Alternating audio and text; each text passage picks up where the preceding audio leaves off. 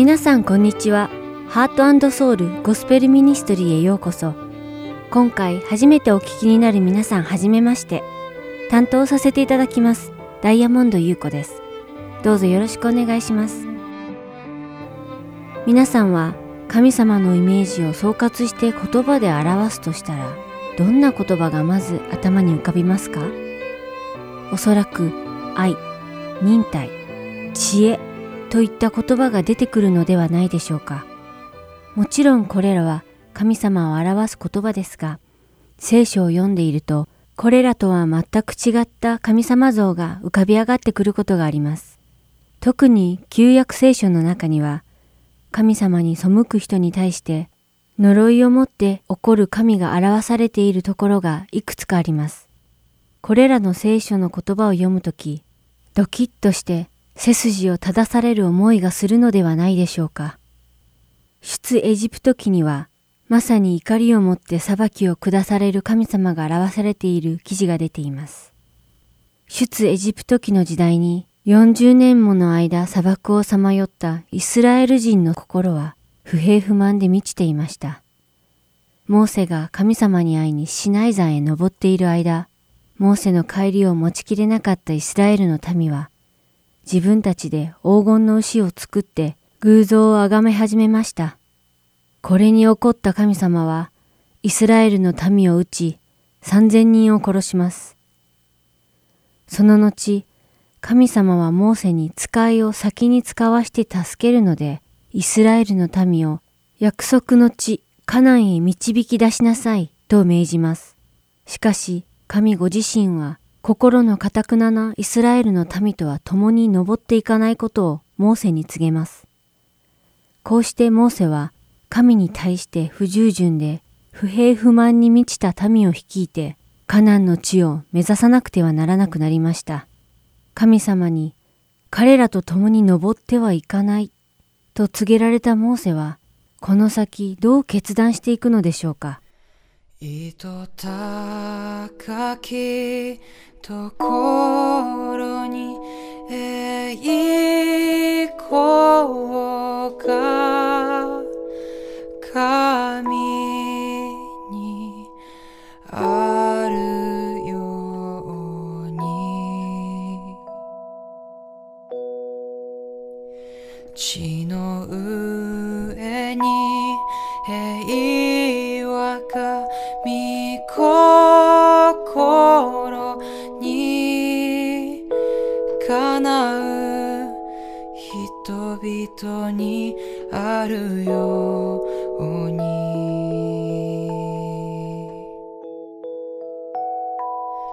糸高きところに栄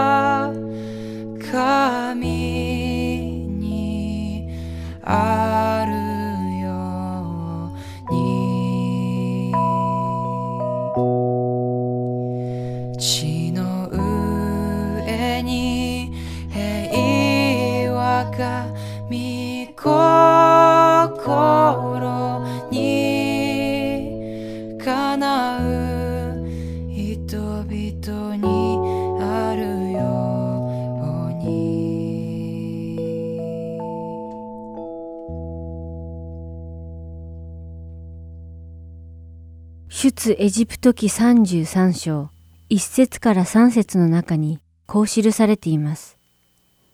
主はモーセに仰せられた。あなたも、あなたがエジプトの地から連れ上った民も、私がアブラハム、イサク、ヤコブに誓って、これをあなたの子孫に与えると言った地にここから登っていけ。私はあなた方の前に一人の使いを使わし、私がカナン人、エモリ人、ヘテ人、ペリジ人、ヒビ人、エブス人を追い払い、父と蜜の流れる地にあなた方を行かせよう。私はあなた方のうちにあっては登らないからである。あなた方はうなじの怖い民であるから、私が途中であなた方を立ち滅ぼすようなことがあるといけないから。神様は、モーセにイスラエルの民をカナンの土地へ導いて行きなさい。また、そこに移り住むために先に使いを使わして、その土地に住んでいる民を追い出します。と言われますが、神ご自身はイスラエルの民と一緒には登っていかないという困惑に満ちたメッセージをモーセに告げます。これは一体どういうことなのでしょうか神様は、まずイスラエル人の祖先、アブラハムと交わした約束、すなわちアブラハムの子孫にカナンの土地を与えるという神様の契約を果たそうとしておられるのです。しかしこれ以上イスラエルの民の耐え難い不従順を目の当たりにするなら、彼らを罰せざるを得ないので、一緒に約束の地へは登っていかないとおっしゃっているのです。出エジプト記33章の12節から13節15節で、モーセは次のように主に答えます。さて、モーセは主に申し上げた。ご覧ください。あなたは私に、この民を連れて登れ、と仰せになります。しかし、誰を私と一緒に使わすかを知らせてくださいません。しかも、あなたご自身で、私はあなたを名指しで選び出した。あなたは特に私の心にかなっている、と仰せになりました。今、もしも、私があなたのお心にかなっているのでしたら、どうかあなたの道を教えてください。そうすれば、私はあなたを知ることができ、あなたのお心にかなうようになれるでしょう。この国民があなたの民であることをお心に留めてください。それでモーセは申し上げた。もしあなたご自身が一緒においでにならないなら、私たちをここから登らせないでください。モーセは神様が共に行ってくださらないなら、この任務を自分に与えないでください。と神様に願い求めます。どれほど一刻も早くその約束の地を踏みたいと願っていたかわからないのに、主が共に行ってくださらないなら行きたくないのです。とすべてを収め、すべてをご計画しておられる神様に申し上げているのです。また、モーセは16節でとても大事なことを言っています。私とあなたの民とがあなたの心にかなっていることは一体何によって知られるのでしょう？それはあなたが私たちと一緒においでになって私とあなたの民が地上のすべての民と区別されることによるのではないでしょうか？モーセはもし神様がイスラエルの民と一緒にいらっしゃらなければイスラエル人が神に選ばれた民だと誰が知るでしょうか？他の民と何の区別がつくでしょうか？と神様に申し上げているのです。モーセは約束の地カナンへ行くことなど神の子として祝福を受けること、すなわち神様が共に歩んでくださることに比べたら取るに足らないことだと分かっていたのです。カナンの地に足を踏み入れることがモーセにとって長年の夢だったとしても、これまでに望んでいたすべてを手に入れることができたとしても、もし神様が一緒にいてくださらないのなら何の価値も見出せない、と言っているのです。主が共にいてくださることよりも重要なことなど存在しないと言っているのです。唯一なる我が神よみちちみこみたまなる神よ。栄光誉れ賛美はとこしえにあなたのもの。天地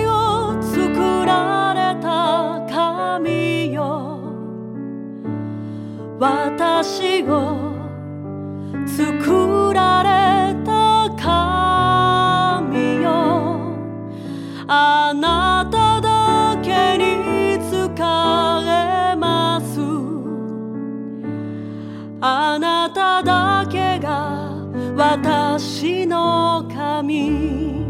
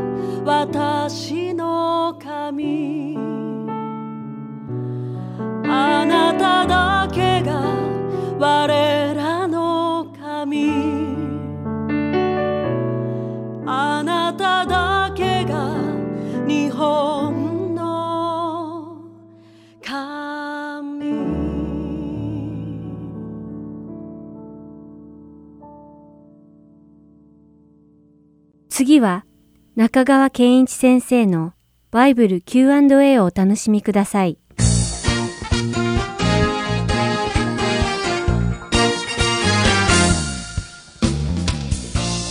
さあ今日の質問ですけれども自分の十字架を背負うとはどういう意味ですか？おそらくこの方はクリスチャンかもしれませんね。確かにそういう言葉があります。私の後に従いたい者は自分を捨て自分の十字架を背負って私に従いなさい。マルコ8の34イエス様の教えですね。いつものように3つ申し上げますね。まず第一番目にとても重要なのはこれは比喩的言葉です。つまり文字通りこのようにせよということではないんです。これは比喩です。もし文字通りだとするとクリスチャンは全員十字架を追って歩いてなきゃいけない。そうするとすぐに分かりますね。あそこにクリスチャンがいると。かあそこにいるいると。でもそういうことは普通しませんね。なぜかというとこれは比喩的言葉だからです。十字架刑っていうのはローマ時代に行われた最も残酷で悲惨な刑です。そして罪人は横木だけを追って刑場に向かいます。縦木も一緒に追うっていうのは重くて不可能です。そして縦木は刑場に立ってるわけですね。横木を追って刑場に向かう途中群衆のあざけりを受けます。罵倒されたりあざけられたりします。そしてかつてローマ帝国に反抗した者が今はローマ法に従順に服しているという姿。これが十字架刑です。だから十字架刑に処せられるっていうのはローマ法にその人は従順にさせられてるということです。これは比喩的言葉です。2番目にこれは受難の勧めではありません。比喩的言葉。そして受難の勧めではない。喜んで十字架にかかっていけという意味ではない。もちろんイエス様に従おうとすると迫害に遭うクリスチャンがいます。また時には殉教の死を遂げるクリスチャンもいるんです。しかも今もそのことが世界中には続いてあるわけですね。でも第一義的にはそういうものを喜んで受け入れそこに飛び込んでいけという教えではない。結果としてそうなる場合もある。じゃあ何かと3番目。これは従順の勧めです。さっき申し上げた十字架形が意味しているものは従順です。ローマ法への従順。つまり支配している権威への従順ですね。で従順の勧めです。イエス様は父なる神に従順になられました。どこまで？死に至るまで。そのように私たちも神の御心に従順になる必要がある。自分の思いを優先させたい。自分の欲望を達成したいという時にそうではなくて神様の御心に従順になることこれが自分の十字架を追うという意味です十字架を追うこれは神の御心に従順に歩もうということであり同時にこれは祝福の道でもあります次の質問は聖書の章と節の区分はいつ頃できたのですかという質問です。いつものように3つ申し上げます。まず第1番目。聖書の原点には章と節の区分はありません。旧約聖書はヘブル語、新約聖書はギリシャ語で書かれております。原点と言われるものはそういう区分なしに一つの文書として書かれてあるわけですね。今、区分があります。中には、うん、ちょっとこの区分はな、なんでこんなとこで章が変わるの？という箇所もあります。けれども、全体的に言うと、章と説があるのは大変助かります。これがないと大変です。ですから、聖書の章と説っていうのは、いわば番地を振ってるようなもんですね。迷子にならないように番地を振ってくれてるわけです。2番目、章の区分の方が先にできてるんです、説よりも。章は1227年頃にできたというふうに言われています。カンタベリーの大司教、スティーブン・ラントンという方がおりました。この方が章を区分して、なぜそれが広がったかというと、その次の世紀、1382年、ウィックリフ英語聖書と英語訳聖書ですね。それが最初にこの章の区分を採用したんです。これは便利だってわけで。それ以降、ほとんどの翻訳聖書はこの区分法を採用しています。章ができたのが1227年。それから約200年後に次に説の区分ができるんです。最初に旧約聖書、続いて新約聖書の節が区分されました。旧約聖書に節をつけたのはユダヤ人です。ユダヤ人のラビのナタンという人で、これが1448年です。恐縮ですね。年数がいろいろ出てきますね。そして新約聖書に節をつけたのが、ロバート・エスティエンヌ、別名ステファナスと言われる人で、これが1555年です。ですから今の章と節の区分ができて、だいたい500年弱、400数十年ということですね。それ以降ね、ほとんどの聖書が章と節の区分を使用するようになりました。ですから私たちは今開けると章と節の区分があるんですが、ユダヤ人と違法人が使う聖書は若干区分が違うところがあるんです。しかしほとんど同じです。これありがたいことです。というのはユダヤ人と違法人が研究をして対話するのに何章何節って共通の番地を持ってるっていうのはお互いの対話のために素晴らしいことですね。結論は聖書の章と節の区分は一部欠陥はあるけれども大変有益なものであるということ。これは神様の摂理の技を見ることができるものだと思いますね。次の質問はノアの洪水はなぜ起こったのか。はい。いつものように3つ答えを申し上げます。1番目人類の罪が許容できないほど広がったんだと聖書は言っています創世記の6章5節にこういう言葉があります。主は地上に人の悪が増大し、その心に測ることが皆、いつも悪いことだけに傾くのをご覧になった。この文章を何度か読むと、いかに凄まじい時代であったかがわかります。人は、はい、いつもです。二つ目、悪いことだけ考えてるんです。こういう社会っていうのは、強い人はまだいいでしょう。一番困るのは弱者です。子供、婦人、ハンディのある人、経済的弱者、こういう人にとってはまさに地獄のような世界です。で、この罪が広がっていくという文脈の中で、聖書には神の子らと人の子たちの結婚という話が出てくるんですが、これはまた先に別項目を挙げて説明したいと思います。今日はそれは飛ばします。2番目、その罪に対して神は義をもって正義をもって対処されたというのはこの洪水です。洪水は地上から罪を除くために神が起こされたことです。ただし、先ほど申し上げたように、それは実は人類を守る方法でもあったんです。実際に洪水の後、新しく人類の歴史が再スタートを切ります。ですから洪水は単に裁くだけではない、罪を取り去るだけではなくて、長い目で見ると人類を守るための神様の方法であったということ。これに注目してください。そして3番目、神は愛をもって対処されたということです。どこでそのことがわかるか。その洪水から守られた人が出てきました。ノアとその家族です。ノア及び3人の息子たち。これで男性4人。それぞれの妻4人、合計8人が神様から選ばれて助かりました。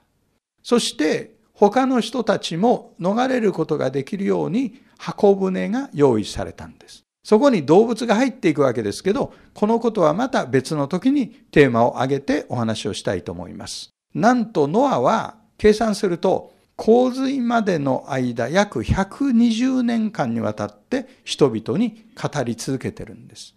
ですから人々はノアの言葉に耳を傾けてそして信じるならば箱舟に入って救われるという道を選ぶことができたんです。しかし残念ながら当時の人たちはその選びをしなかったわけですね。そういうふうに読んでいくと箱舟っていうのは実はイエス・キリストの十字架の象徴になっているということがわかります。今も人々の前に十字架の愛がキリストがあなたのために死んであなたを愛していてくださるというメッセージが提示されています。けれども、そのメッセージに耳を傾けて救われる人と心を閉ざす人とがいるんです。ノアの時代と全く同じですね。このように見てくると、ノアの洪水及びノアの箱舟は実は神の愛を示しているんだということがわかります。あなたも愛されています。残り連続3回でノアの洪水関連のメッセージをしますまたそのメッセージでお会いしましょうありがとうございました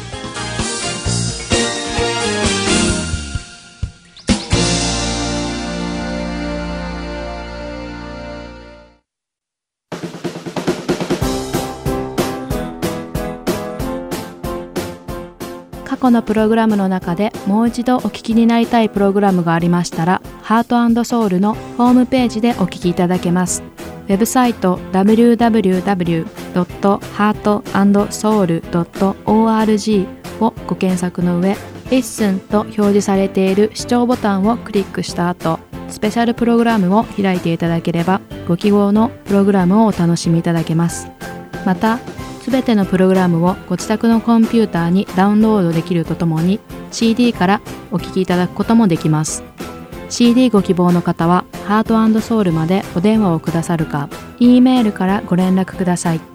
電話番号は602-866-8999 E メール heartandseoul.org アットマーク gmail.com までご連絡ください。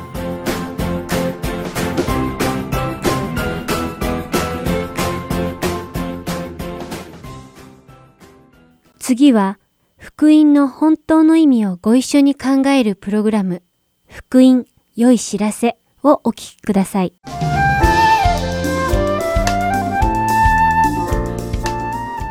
ハートソウル福音放送をお聞きの皆さん、こんにちは。いかがお過ごしですか？神様の救いの歴史について学んでいく福音良い知らせの時間です。お相手は私横山幸子と横山勝です。皆さんこんにちは。前回の福音良い知らせでは、ボアズのお話を通して親族買い戻し人について学びました。そしてそれは来たるべきイエス様の前兆であることも学びました。はい。贖いとは元の状態に戻すことであることもお話ししました。そして親族買い戻し人になれるための3つの条件についても学びました。親族買い戻し人とはヘブル語でゴエルと言いその条件とはまず親類縁者であること。2つ目は贖える能力があること。最後の一番大切な条件とはそれをしてあげる心があることでした。その通りですそしてイエス様はこの3つの条件を全て満たされていたのです。条件の2と3についてはイエス様がそれを満たしていることに誰も依存はないと思うんですが親類縁者であるという1つ目の条件に関してイエス様は私たちと一体どういう関係があるのかという疑問が出てきます。イエス様はユダヤ人ですが私たちはそうではないですよね、えー、実はこういうことなんです。この世界にはさまざまな人種がいますがそれぞれ全く関係がないように思われていますがしかしそれぞれの祖先をたどっていくと必ずノアとその3人の息子に行き当たるんですね。はい。聖書には大洪水の後すべての人種と国はノアとその3人の息子から広がったと書かれています。そうなんです。私たち人類は皆ノアとその3人の息子の子孫、えー、もっと簡単に言うとノアの子孫であると言えるんです。ではノアの祖先とは一体誰だったんでしょうか？アダムです。はい。ですから世界のすべての人種は一人の祖から出ているんですね。それが最初の人であるアダムです。ということは私たちは人種や文化は違えど人類皆兄弟ってことなんです。そうすると人間なら誰でもゴエルの最初の条件を満たしていることになります。でもイエス様だけが贖いのお力を持っておられたんですね。すべての人は罪人で死は免れないはずだったのに全く罪のないイエス様が来られイエス様だけが私たちを死から救ってくださるお力を持っていたんですね。全くその通りです。わあ、ということはもしイエス様が私たちを救いたいという御心をお持ちでなかったなら私たちには何の希望もなかったんですね。はい。イエス様がいらっしゃらなければ、私たちの肉体も霊も永遠の死が待っていただけだったんです。本当にイエス様には感謝してもしきれないですね。同感です。そしてその後イエス様が布教を始められる前に会われた3つの試みについてもお話ししましたね。はい。エデンの園で起こった試みと荒野でイエス様が会われた試みの関係も話してくださいました。イエス様は最初の人が会われた試みと全く同じ誘惑に遭われ、全く罪を犯さず、ご自分が義であることを証明されたということでした。はい。また、この世界に存在するすべての罪は3つの種類に分けられるということもお話しました。ヨハネの手紙第1の第2章16節には、すべての世にあるもの、すなわち肉の欲、目の欲、暮らし向きの自慢とあります。それを聞くとイエス様が私たちと同じようにすべての試みに遭われたにもかかわらず全く罪を犯されなかったと書かれたヘブル人への手紙第4章15節を思い出します。そうですね。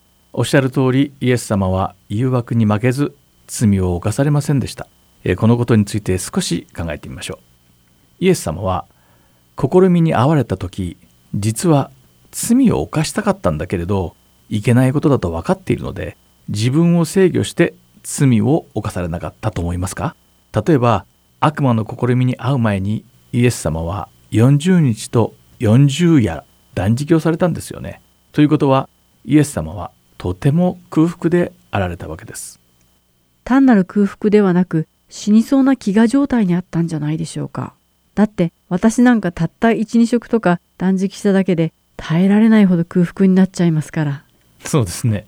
たった1食か2食の断食でもとてもお腹が空いてしまうものです。こんな風に断食した時は一体何を考えるんでしょうかね。恥ずかしいんですけれど断食している時は食べ物のことばかり何度も考えてしまいます。断食が終わったら何を食べようかとかよく思ってしまいますよね。ずっと考えているわけではないんですが食べ物のことは本当によく頭に浮かんできます。私も同じようなもんです。断食が終わったら何を食べようかと考えていることに気がつきました。ではイエス様はどうだったんでしょうね。断食中に終わったら何食べようかとか 考えておられると思いますか？うーん、ちょっとよくわからないですね。食べ物のことを思われたかもしれませんけれど、何分にイエス様なので、そんなことはなかったかもしれません。うん、やっぱりわからないです。うん難しいところですよね。だってイエス様は私たちのように人間でもあられたわけですから考えられたかもしれないですしまあでもその一方でイエス様は神様でもあられるわけですから、うん、こんなことは全く心の端にも浮かばなかったかもしれないですね。でもここでもう一度よく考えてみてください。もしイエス様が神様であるがゆえにこの時に食べ物のことを考えていらっしゃらなかったとすればこの試みは私たちの経験するものと同じではなくなってしまいますよね。えーということはイエス様は私たちと同じように耐え難い空腹を感じておられたはずです。それではここで聖書のマタイの福音書第4章2節を見てみましょう。幸子さんお願いします。はい。そして40日40夜断食した後で空腹を覚えられた。聖書は確かにイエス様が空腹であられたと言っています。40日40夜断食されたとありますね。ヘブル語では空腹はピナオですがこれは切に必要とするまたは渇望して探し求めるという意味があります。イエス様は食べたくてどうしようもなかったと思います。そしてその状態の時に悪魔が石をパンに変えろというわけしたのです。もし私たちが空腹の時に悪魔が石をパンに変えろという試みをしたら私たちはそれに負けることはありません。なぜなら私たちにそういう力がないからです。でももし悪魔がパンを店から盗んだらどうだというわけしたなら私たちには盗むことができるためそれに負けてしまうかもしれませんね。そうでしょうね。葛藤はあるかもしれません。いや、待ってください。40日間断食した後なんてもう理性が消し飛んでいて、その店に走って行って、目につくものすべてを口に詰め込んでしまうんじゃないでしょうか。ほとんどの人がそうなってしまいますよねきっと。でもここで重要なのはイエス様がこの状態で何をされたかなんです。イエス様は石をパンに変えることがおできになったんですから。そうですよね。イエス様は全能の神様なんですから。はい。ということは悪魔が石をパンに変えてみろと聞いた時イエス様の心には葛藤があったと思いますか？イエス様が「待てよ。うんそれはいい考えだ。なんでそれに気づかなかったんだろう。いや待て待て。悪魔の言うことなんかに耳を貸してはダメだ。でもお腹がすすぎてどうにかなりそうだ。ここで石をパンに変えてしまうべきか？なんていうふうにイエス様が迷ったと思いますか？それは絶対にないと思います。どんなに空腹であられたとしても、イエス様は固い意志を持っておられたと思います。だってイエス様は悪魔の試みに対して、神様の御言葉で、人はパンだけで生きるのではなく、神の口から出る一つ一つの言葉によると書いてあると答えられていますから。そうなんですよそこを言いたかったんですイエス様は罪のないお方ですそしてイエス様は罪を犯されなかったということだけではありません。私が言いたいのはイエス様は罪を犯すことができないということなんです。神様と神様の息子には罪を犯すこと自体不可能なんです。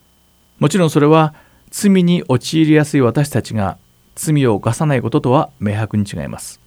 最初の人であるアダムには罪を犯せる自由犯さない自由が与えられていましたそうでしたね。それは罪がこの世に入ってくる前だったからですよね。確かにアダムにはそれを選ぶ権利がありました。でもアダムは罪を犯してしまったそしてそこからアダムのすべての子孫は罪を犯さないという選択権を失い罪の奴隷として生まれ自然に罪を犯してしまうようになったでも罪を犯されることのないイエス様がこの世にお生まれになり私たちに罪を犯さない自由というものを取り戻してくださったんですなるほど。そうやってイエス様は自由を取り戻してくださったんですね。でも一つ質問があります。ん？何でしょうか？確かイエス様は罪を犯すことがおできにならないと言いましたよね。はい確かに言いましたということは何があってもイエス様は罪を犯すことが不可能なんだからイエス様が会われた試みは主にとって何の意味もなかったんじゃないでしょうか。うーん面白い質問ですね、えー実はこの質問をしたのはあなただけではないんです。このことに関しては様々な解釈が可能でそのどれが正しいのかは私には分かりませんが次のことが答えになっているんではないでしょうか。イエス様には罪を犯すことが不可能であられたからといってそこに誘惑がなかったわけではないということ、えー前回学んだヘブル人の手紙第4章15節にイエス様は私たちと同じように試みに遭われたと書かれています。試みには遭われたけれどその試みつまり誘惑には乗られなかったのです。私たちがイエス様は罪を犯すことができないという時イエス様が罪を犯したいと望まれているのにそれが不可能であるという意味ではありません。その意味は試みに遭われていた時でさえ罪を犯すことを望まれていないということなのです。誤解しないでいただきたいのはイエス様が罪を犯すことができないということの意味は罪を犯すような試みに遭われても罪を犯そうという意志も欲望も持たれていないということなんです。分かっていただけたでしょうか？イエス様は試みに遭われても罪を犯そうとは望んでおられない。うーん、つまりイエス様はすべきでないと分かっておられるので、ご自分の欲望を抑制して罪を犯されないのではなく、もともとそのような罪を犯したいという欲望をお持ちでなかったということですね。そうですこれは試みにあったり誘惑された時に罪を犯したいという欲望がある私たちには少し分かりにくいかもしれませんしかし次の話をちょっと考えてみてください、えー少し汚くて気持ち悪いかもしれませんが分かりやすい例を使って説明してみます。罪とは例えて言えば声だめ汚水タンクのようなものです。人々の排泄物が溜まった場所とでも言えばよいでしょうか。汚水タンクとか声だめとかを見たことがありますか？えーと、私が小さな頃、まだ水洗になっていなかった汲み取り式のトイレを覚えています。それですそういうトイレを使って用を足すときはなるべく下を見ないようにするもんですあなたは下を見てましたか？いいえ、絶対に見ませんでした。そして、そのトイレに入っている時は、息をずっと止めていたのを覚えています。そうですねそこの空気さえ吸いたくないですよね息を止めてなるべく早く用を済ませてそこから出たもんですでもそれはどうしてでしょう？なぜそこから一刻も早く離れたいんでしょうかね？だって、汚くて臭いですから。そう。そこなんですよ、えーでは誰かがある声だめに入っちゃって遊んでいたとします。まあそんなことは常識で考えれば絶対ありえないんですが、えーここでは説明を分かりやすくするためにそういう状況があったと仮定しています。汚くてすみませんが、えーそしてその人があなたも一緒に入ってきて遊ぼうよと誘っているとしますそしたらあなたは誘いに乗って入りますか、そんなの絶対嫌に決まってます。えーではもしその人が思ったよりずっと楽しくて臭くないよと言ったならどうでしょ無理です。何を入れても絶対無理です。う ですよね、えーたとえどんなにうまい言葉で誘われようが脅されようがすかされようが決して騙されませんよねだってそこがどんなにひどくて汚くて臭いかが分かっているんですから。中に入るどころか近づくことさえ嫌ですよね。イエス様にとって罪とはそういうもんなんです。罪を犯すことを考えることができないほどに罪を嫌われているんです。ですから悪魔の試みに対して断固としてノーと入れるんですね。なるほど。強烈な例えでしたけれど、よくわかりました。イエス様は罪を犯すことに対して試されないということですね。ただ単にノーと言われるだけだということですね。納得です。まあ言ってみれば人間はこのような声だめの中にいたということなんですそれがどんなに汚いところかもわからなかったんですね自分たちにとってはそれが良い環境だと思い込んで楽しんで生活をしながらそこで死んでいくはずだったんですしかしイエス様が来られてそこから私たちを救い出してくださいました。そして私たちをご自分の血で清めてくださいました。ですからもうそんな汚い場所には戻る必要ないんです。アダムとエヴァが与えられていた罪を犯さない自由を取り戻したんです。彼らには神様に従う自由がありました。そして悪魔に従う自由もあったんです。私たちは今その汚い場所に戻るかどうかの選択の自由を与えられているんですねアダムとエバは悪魔に従ってしまい、罪の奴隷となってしまった。そして、それ以降誰もが罪を犯さないという自由を失ってしまったんですね。でも、罪を知らないイエス様がこの世に来られて、私たちを罪を犯すことから解放してくださったんですね。はいそういうことです私たちの立場ははっきりと変わりました以前は罪を犯すしかなかったのにイエス様を通して私たちの権利は復活し罪を犯さない自由が戻ったんです。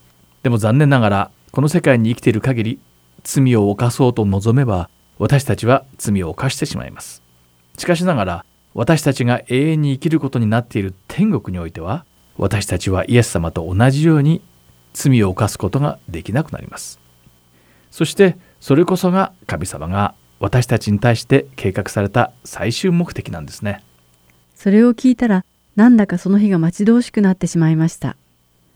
だって、今でも自分が罪深い人間であることが嫌なんですから。早く罪が犯せないようになりたいです。声だめに落とされる誘惑になんか、絶対に負けないような自分に。うんそうでしょうまあこれが分かってくるとこの世の生活を早めに畳んで復活した体になりたいって考えてしまいますよね。罪に満ちた声だめのようなこの世から遠く離れたいと願うのは私たちにとって本当に自然なことだからです。使徒パウロもこう言っています。コリント人への手紙第2の第5章の1節から4節を交代で読んでいきましょう。はい。私たちの住まいである地上の幕屋が壊れても、神のくださる建物があることを私たちは知っています。それは人の手によらない天にある永遠の家です。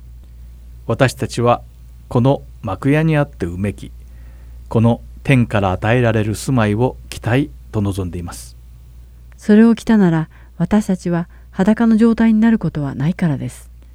確かにこの幕屋の中にいる間は私たちは重荷を負ってうめいていますそれはこの幕屋を脱ぎたいと思うからでなくかえって天からの住まいを期待からです。そのことによって死ぬべきものが命に飲まれてしまうためにです。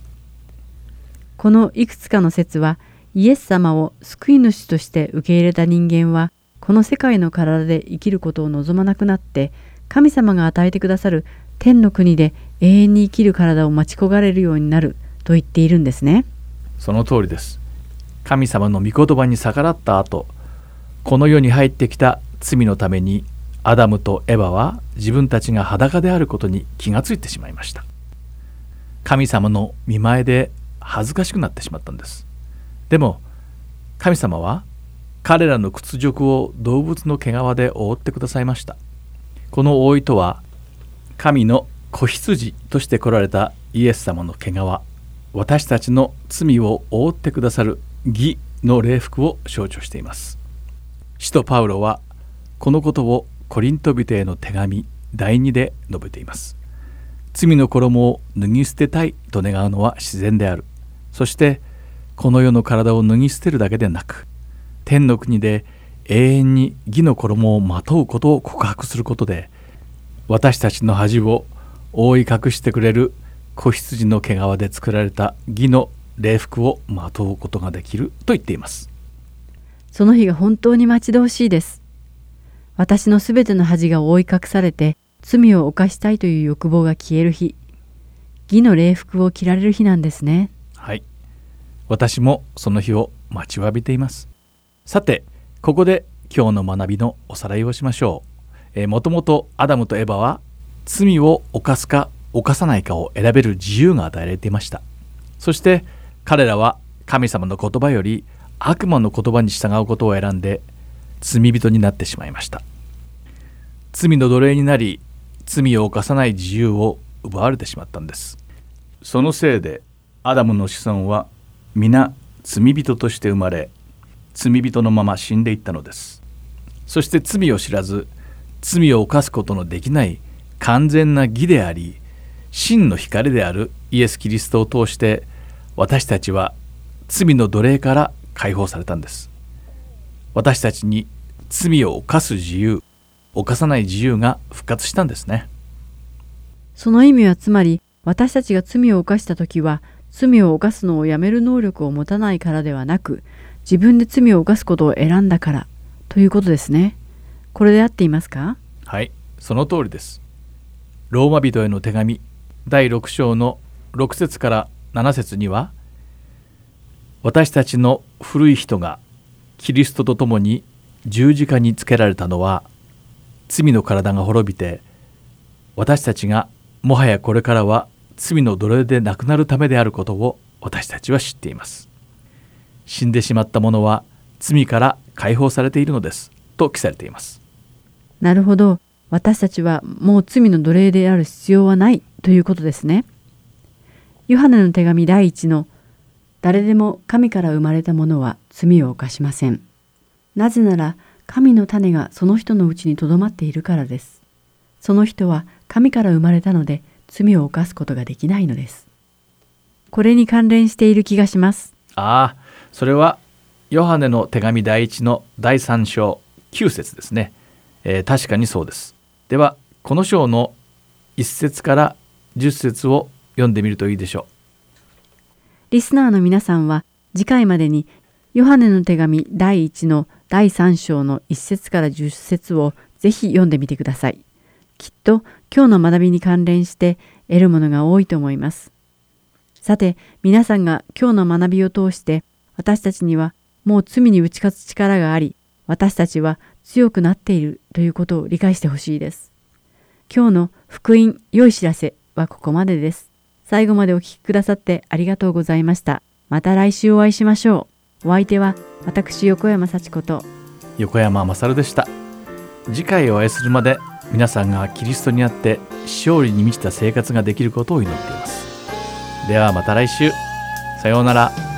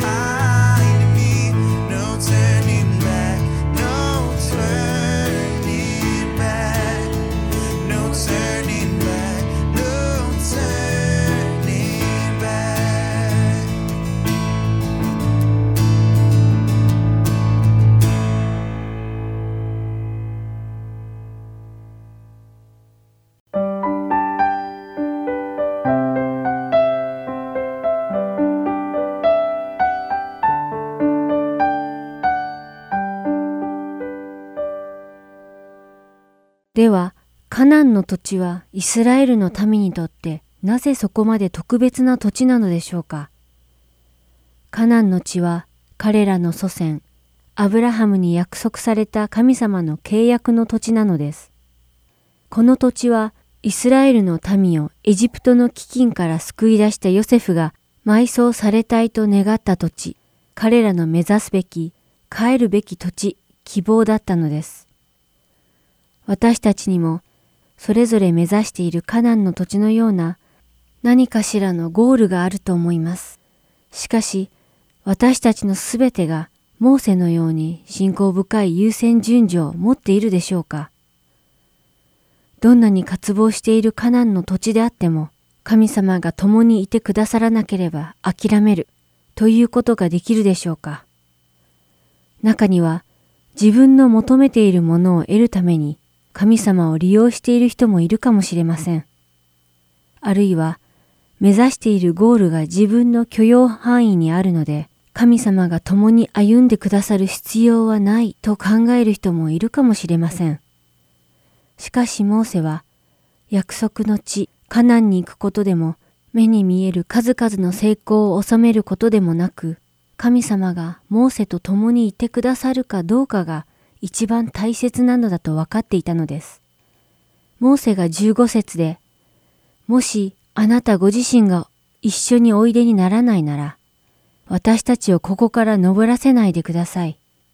と言ったのと同じ価値基準で物事を考えられる人が今の私たちの中にもいるでしょうか心のどこかで神様が一緒にいてくださらなくても自分の力で十分成功する、なんとかなる、と思っていたとしても、モーセの信仰に倣って神様が共にいらっしゃらないのならその道を諦める、といった選択が果たして私たちにもできるでしょうか。